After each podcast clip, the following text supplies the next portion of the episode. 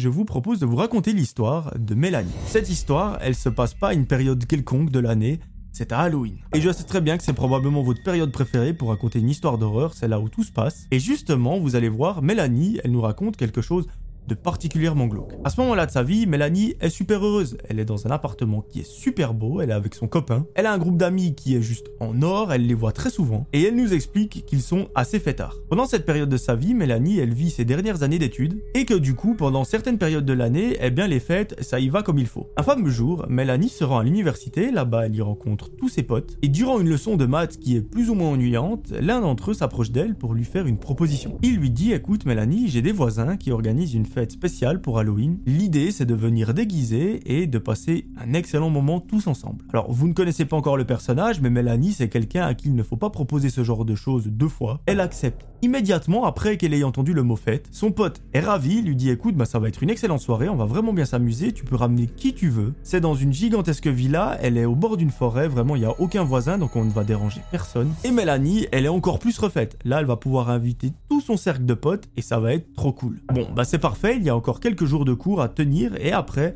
ce sera la débandade. Pendant le reste de la journée, Mélanie nous raconte qu'elle suit plusieurs cours qui sont plus chiants les uns que les autres. On passe par des maths, de la chimie, de la physique, bref, des choses que personnellement je déteste. Après, c'est chacun ses goûts. Et à la fin de la journée, Mélanie rentre chez elle et elle retrouve son copain. Là, les deux amoureux passent une soirée tranquillement devant la télévision et vers 1h du matin, ils vont se coucher. Pendant plusieurs jours, Mélanie nous raconte qu'elle continue d'aller à l'université. Le soir, elle rentre chez elle, elle passe la soirée avec son copain et tout va pour le mieux. L'histoire reprend ce fameux jour lors de la fête de Halloween. Les jours qui précèdent, Mélanie et ses potes sont allés acheter des déguisements, des vêtements, enfin bref, tout ce qu'il faut pour passer la meilleure soirée d'Halloween possible. Et aujourd'hui, ben c'est le jour J. Elle est invitée chez son pote dans cette fameuse maison qui est au bord d'une forêt. Et autant vous dire que notre amie, elle n'a pas chômé. Elle a créé un groupe WhatsApp avec plus de 50 participants, donc 50 de ses potes. Et à la soirée, c'est quelques 37 personnes, Mélanie comprise, qui vont se pointer à la fête. Donc quand son pote s'est approché de Mélanie pour lui dire écoute tu peux prendre qui tu veux à la fête, Mélanie il fallait pas lui répéter ça deux fois. Vers 18h, notre amie et quelques-unes de ses potes se préparent dans la salle de bain et ensuite elles prennent la voiture et se rendent tout droit sur les lieux de la fête. Là-bas, elle rencontre plein de gens, elle rencontre des amis en commun, bref, tout le monde. Et elle se sent presque mal à l'aise parce qu'en fait, elle pensait que ça allait être une fête avec 400 personnes. Or, il y a à peu près une cinquantaine de personnes à la soirée. Donc autant vous dire que Mélanie, elle a plus des deux tiers des personnes qui sont présentes à la soirée. Mais bon, au moins ça fait un petit peu d'ambiance, c'est pas de refus. Elle nous raconte que la soirée va se dérouler dans le jardin parce que c'est juste impossible de faire venir tout le monde à l'intérieur. Il y a des stands qui ont été prévus, bref, ça va être magnifique. Et vers 21h, la soirée commence sérieusement. Pendant plusieurs heures, les fêtards vont consommer pas mal de boissons, ils vont prendre d'autres choses un petit peu plus illicites. Mais ça, Mélanie, par contre, elle est catégorique, elle, elle n'y touche pas. Elle a horreur de tout ce qui est alcool, euh, substances illicites, etc. À la limite, elle prend un petit verre de temps en temps, mais ça reste très modéré. Et même ces quelques verres, en soi, c'est beaucoup trop, parce que souvenez-vous, elle a la voiture, donc si je peux me permettre, si vous allez à une soirée en voiture, je veux qu'absolument personne ne touche à l'alcool. Parce que si c'est le cas, je vous retrouve et je vous banne de la chaîne, je vous mets une amende et tout ce que vous voulez. Plus sérieusement, faites très attention avec l'alcool au volant, s'il vous plaît, ça cause des accidents tous les jours. La vie est beaucoup trop belle pour qu'on se l'ôte d'une façon très bête, donc s'il vous plaît, attention, à vous et aux autres personnes sur la route. Voilà, c'était le petit moment prévention, mais je pense que c'est aussi notre responsabilité de vous mettre en garde, malgré le fait que vous soyez peut-être des adultes, mais un petit rappel, ça ne fait jamais de mal. Bref, la soirée bat son plein, vraiment Mélanie s'amuse de ouf, lorsque tout à coup, une grosse partie de la soirée décide de s'en aller. En fait, elle nous raconte que ces personnes-là vont probablement dans des boîtes de nuit ou dans des bars continuer la soirée, mais Mélanie, elle, elle décide de rester dans cette villa. Effectivement, elle se plaît beaucoup, elle passe une excellente soirée, et elle n'a tout simplement pas envie de décaler. Ses potes lui disent, bah écoute, nous on va aller avec les autres, on va aller au bar, euh, je te souhaite une bonne soirée, on se retrouve demain, on s'écrit en attendant. Fais attention à toi, passe une belle soirée et à demain. À ce moment-là, Mélanie se retrouve avec une petite dizaine de personnes, vraiment ils sont en petit comité, et au fur et à mesure que la nuit avance, le groupe se rapetissit. À la fin, vers 4h du matin, le groupe n'est plus que composé de trois personnes. Mélanie, et deux garçons. Elle nous raconte que ces deux garçons, c'est pas les personnes qu'elle connaît le plus au monde. Elle les a aperçus à deux trois reprises dans la soirée, ils avaient des comportements un petit peu spéciaux, enfin c'est pas des gens qui ont l'air de beaucoup s'ouvrir aux autres. Au contraire, ils sont plutôt réservés, mais ça la dérange pas plus que ça, et elle se dit que passer la fin de soirée ensemble, bah, ça va peut-être les rapprocher, et que ça va peut-être faire en sorte qu'ils s'ouvrent un petit peu plus aux autres. Ils décident d'entrer dans la maison, de se poser dans le salon, mais très vite, Mélanie se rend compte que la discussion va prendre une tournure assez particulière. Effectivement, elle qui pensait que c'était des gens assez timide s'est trompé parce qu'en réalité, entre eux, ils se parlent énormément. Ils n'ont aucun filtre, ils n'ont aucun tabou, et justement, le sujet de discussion, il est assez douteux. Alors bon, déjà pour vous mettre un contexte, ces deux personnes sont déguisées en clown. Vous me direz, on a une fête d'Halloween. C'est normal, mais quand vous avez deux personnes déguisées en clown qui parlent de faire des choses assez bizarres, c'est pas la chose la plus rassurante. Parce que oui, ces deux gars, ils sont en train de parler du fait qu'ils veulent commettre des atrocités dans le village. Et là, Mélanie, elle n'arrive juste pas à capter s'ils sont en train de rigoler, donc un humour un petit peu noir, ou s'ils sont en train de dire la vérité. Pendant plusieurs minutes, elle bug sur sa chaise, elle est en train de les écouter parler, mais son cerveau ne fait rien parce qu'elle est complètement en train d'halluciner. Et à un moment, elle leur dit Mais les gars, est-ce que vous êtes en train de rigoler? J'arrive pas à comprendre si vous êtes sérieux ou pas. Et un des gars lui lance un regard très très noir et il lui dit Bien sûr qu'on est sérieux, regarde. À ce moment-là, ce mec se lève de sa chaise, il va chercher quelque chose dans une autre pièce parce qu'en fait, ce gars, c'est le propriétaire de la maison et il revient avec une machette. À ce moment-là, Mélanie a la confirmation ces deux personnes sont complètement dégénérées, elles ne rigolent pas, et leur plan il est très simple, c'est de se rendre dans le village et d'attaquer toute personne qui est en train de fêter Halloween à l'extérieur. Là, Mélanie, elle ne peut pas appeler la police, elle ne peut pas appeler quelqu'un pour lui prévenir. Non, elle décide de les écouter jusqu'à la fin de la conversation et tout va aller très vite. À un moment, les deux garçons finissent de discuter, ils se lèvent pour pouvoir se rendre dans le village, ils saisissent leur machette et se mettent en route. Ils disent à Mélanie, viens avec nous, tu verras, on va bien s'amuser. Et là, notre amie, elle ne peut juste pas refuser. Elle a beaucoup trop peur de se prendre un coup de machette si jamais elle dit non, les gars, vous êtes juste complètement malade, je ne viens pas avec vous. Et pendant plusieurs centaines de mètres, elle les suit en pleine nuit. Arrivée à une sorte d'intersection, Mélanie ralentit un petit peu le pas, elle laisse prendre de l'avance, et tout à coup, elle se met à courir dans une direction complètement opposée. Son but, il est très simple, c'est d'aller se cacher le plus loin possible de ces deux mecs, de prendre son téléphone et d'appeler immédiatement la police pour qu'ils viennent les intercepter avant qu'une horreur soit commise. Eh bien, elle va réussir à faire tout ça, elle est allée se cacher dans la forêt qui était pas loin de la maison, elle saisit son téléphone, elle appelle les flics et elle leur dit les gars, il faut venir très très vite en nombre pour arrêter ces mecs parce qu'ils vont commettre une atrocité dans tout le village. Quelques toutes petites minutes après, les deux garçons croisent le chemin de policiers. C'est pas les patrouilles qui ont été envoyées, mais c'est des policiers qui ont été mis en contact par la radio, donc ils étaient sur le bon chemin. Ils savaient parfaitement à qui ils avaient affaire et ils les ont arrêtés. Emmenés au poste, les deux garçons ont dit qu'effectivement ils étaient sous substance, qu'ils voulaient commettre l'irréparable, et que si Mélanie n'avait pas saisi son téléphone pour appeler la police, euh, une catastrophe sans précédent serait arrivée en plein milieu du village. Donc est-ce qu'on peut dire que Mélanie est une héroïne? Je pense que oui. Bien joué à la police qui a su intercepter ces deux mecs complètement malades. Apparemment, c'est pas des gens qui sont méchants de base, mais les substances leur ont fait complètement perdre la tête. Donc à nouveau, petite prévention, arrêtez avec toutes ces bêtises, arrêtez avec toutes ces conneries, ça ne sert à rien. Ça peut que vous apporter du mal. Heureusement, le drame a été évité, Mélanie n'a pas été blessée, le village a pu euh, vivre Halloween comme si de rien n'était. Ces deux personnes ont été mises hors d'état de nuire, donc tout va bien. Un grand merci à Mélanie pour son geste juste héroïque, et elle nous raconte, elle, que pendant plusieurs jours après, ben ça a été un petit peu particulier comme sentiment, elle se sentait à la fois comme la sauveuse de l'humanité, enfin, c'est assez particulier, et franchement j'ai envie de dire, je la comprends tout à fait. Voilà, j'espère que cette histoire vous a plu, maintenant je vous laisse avec Aken qui va vous raconter une histoire très badante. Et comme je vous l'ai dit en début de vidéo, pour les plus anciens qui me suivent depuis très longtemps, ça va vous mettre la puce à l'oreille, mais je ne vous en dis pas plus. Je vous retrouve à la fin de son histoire pour conclure cette semaine spéciale vacances. Merci à Haken de participer à cette semaine, ça me fait super plaisir, et euh, bonne suite de vidéos. Salut la communauté de Melvin, j'espère que vous allez bien. Merci à Melvin et aux Melvinos de m'accueillir sur cette chaîne pour raconter une histoire. J'espère que cette histoire vous plaira. Cette histoire est pour l'occasion de la fameuse semaine de Thread des vacances de notre cher Melvin. Donc je vais vous raconter une histoire qui devrait vous plaire parce qu'elle va se passer dans un lieu où on aimerait tous être, la. Cette histoire, ce sera l'histoire d'Isabelle.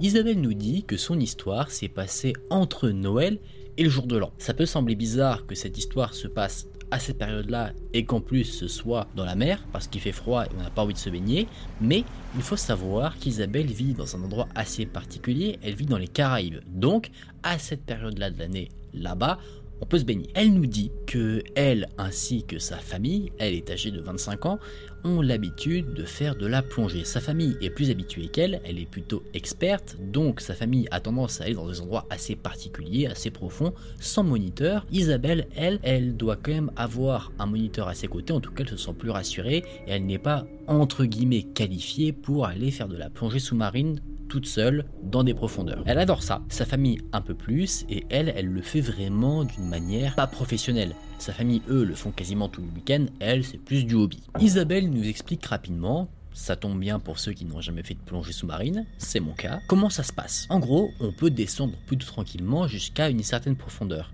Mais à un moment donné, une fois qu'on a atteint la profondeur limite, il faut descendre par palier pour éviter l'effet de pression. Il faut aussi le faire quand on remonte. En fait, il faut laisser à chaque fois un certain temps au corps de s'adapter à la pression de l'eau. Si on remonte trop vite, on peut avoir certains maux, ça peut nous faire du mal, allant au pire des cas jusqu'à la mort. Et ça, c'est quelque chose qu'on souhaite éviter à tout prix. Je pense que vous serez d'accord. Mourir, c'est pas cool. Donc, Isabelle ainsi que sa famille se disent qu'elle va suivre quelques leçons privées avec un moniteur pour pouvoir se rappeler un petit peu des bases, être prête pour pouvoir faire la fameuse plongée avec sa famille. Un jour, Isabelle va à la plage pour faire la plongée avec sa famille. Sa famille, elle, va à un endroit où elle, elle n'est pas capable d'aller. Donc, elle se retrouve seule avec son moniteur. Alors qu'elle s'entraîne un peu avec lui, elle récupère ses réflexes, parce qu'elle avait déjà fait de la plongée, donc elle n'était pas étrangère par rapport aux différentes techniques. Mais elle s'en rappelait plus trop. C'est un peu comme le vélo, on peut un petit peu oublier comment on en fait, avoir un peu de mal au début, mais ça se perd pas vraiment. Avec elle, il y avait pas mal de débutants, et d'ailleurs, elle nous dit qu'elle faisait partie des plus expérimentés du bateau. Certains n'avaient vraiment jamais fait de plongée, elle, elle avait ses bases. Donc, voyant que Isabelle n'a pas besoin d'être accompagnée spécifiquement parce qu'elle connaît déjà un petit peu les bases du truc, le moniteur décide de prendre Isabelle avec quelqu'un qui est vraiment débutant débutant. Ils font un petit briefing tranquillement, il rappelle les différentes règles, comment on communique sous l'eau, c'est-à-dire avec des signes de la main. Sous l'eau, on ne parle pas, on n'est pas des poissons. Et donc, très à l'aise dans l'eau, Isabelle se fait plaisir. Elle passe un moment incroyable, elle est très contente. La petite appréhension qu'elle avait disparaît, donc elle commence à faire des petits allers-retours, à faire un petit peu sa petite vie sous l'eau, pendant que le moniteur lui explique un peu plus en détail, il accompagne la personne qui débute. Tout était, selon ce que nous dit Isabelle, Il y avait juste un petit bémol, c'est que ce jour-là, il y avait pas mal de vent. Donc, qui dit vent, dit aussi qu'il y a pas mal de houle. On pourrait se demander pourquoi ça pourrait poser un problème.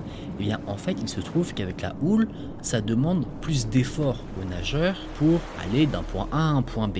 Donc, qui dit plus d'efforts dit plus d'oxygène qu'on consomme. Donc, la bouteille d'oxygène se vide plus vite que si la mer est calme. Voyant qu'elle a un peu du mal à nager à cause de la houle, Isabelle fait un petit signe à son instructeur pour lui dire que elle va commencer à manquer d'oxygène.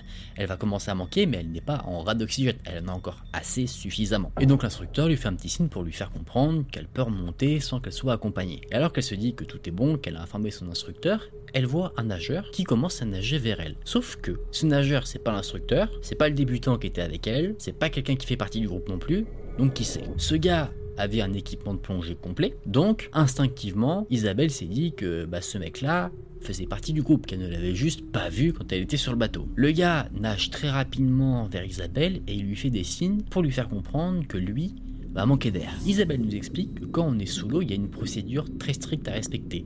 Quand une personne est en danger, notamment dans le cas où elle va manquer d'air, il faut l'aider, sans se poser de questions. Faut pas réfléchir, qui sait, etc.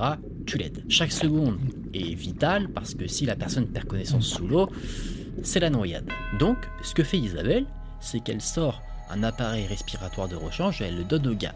Ce qui veut dire que elle et lui tirent de l'oxygène sur la bombe d'oxygène d'Isabelle. Vous comprenez le truc, déjà qu'elle commençait un peu à manquer d'air, là ils sont deux à tirer sur la bouteille d'oxygène, ce qui veut dire que ça descend deux fois plus vite. Le calcul est simple. Et alors qu'elle check un peu le niveau d'oxygène dans sa bouteille, elle remarque que son instructeur commence à nager vers elle ainsi que l'homme qui la rejoint, mais un peu inquiet, comme s'il se posait des questions. Et c'est là que la personne qui avait demandé de l'air à Isabelle enlève l'appareil et il s'en va. Isabelle, elle comprend pas.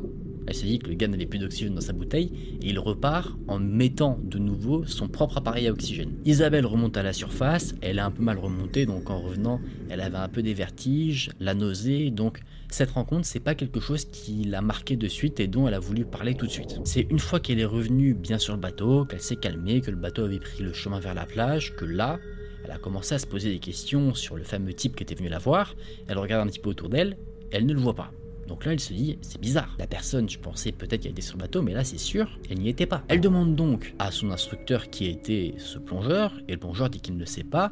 Peut-être c'était juste quelqu'un d'un autre groupe, et qu'il avait perdu ce groupe, et un peu paniqué, il avait besoin de se calmer, il avait trop consommé sur sa propre bouteille, donc il a demandé de l'aide. C'est possible. On cherche à rationaliser, pourquoi penser au pire tout de suite On est quand même dans un thread d'horreur. Isabelle demande, ok, mais pourquoi à ce moment-là il m'a demandé de l'air? Et là, l'instructeur, encore une fois, cherche à trouver des solutions. Il dit, peut-être qu'il t'a fait un signe de la main, mais que tu n'as pas compris ce qu'il voulait te dire. Sauf que Isabelle, elle en est pas à son coup d'essai en plongée, donc elle est quand même certaine que ce mec, ce qu'il a fait comme signe, c'était le signe j'ai un manque d'air. Le lendemain, Isabelle va faire de la plongée, cette fois-ci avec sa famille. Elle a fait sa séance de récup, ça s'est bien passé, etc. Elle a repris toutes ses bases, c'est bon, elle peut faire de la plongée avec sa famille. Le moniteur, cette fois-ci, n'est pas un moniteur, mais une monitrice. C'est pas le même qui lui a fait réapprendre les petites bases. Cette monitrice, nous allons l'appeler Charlie. Il se trouve que ce qui s'est passé la veille, cette rencontre avec ce fameux plongeur, eh bien, ça a un petit peu inquiété Isabelle. Elle pensait pas à mal, elle se disait, mais est-ce qu'il a bien retrouvé son groupe, etc. Donc, elle a parlé avec Charlie pour lui demander si elle avait eu vent de quelque chose. Charlie demande donc à Isabelle de décrire à l'homme, et après la description, elle dit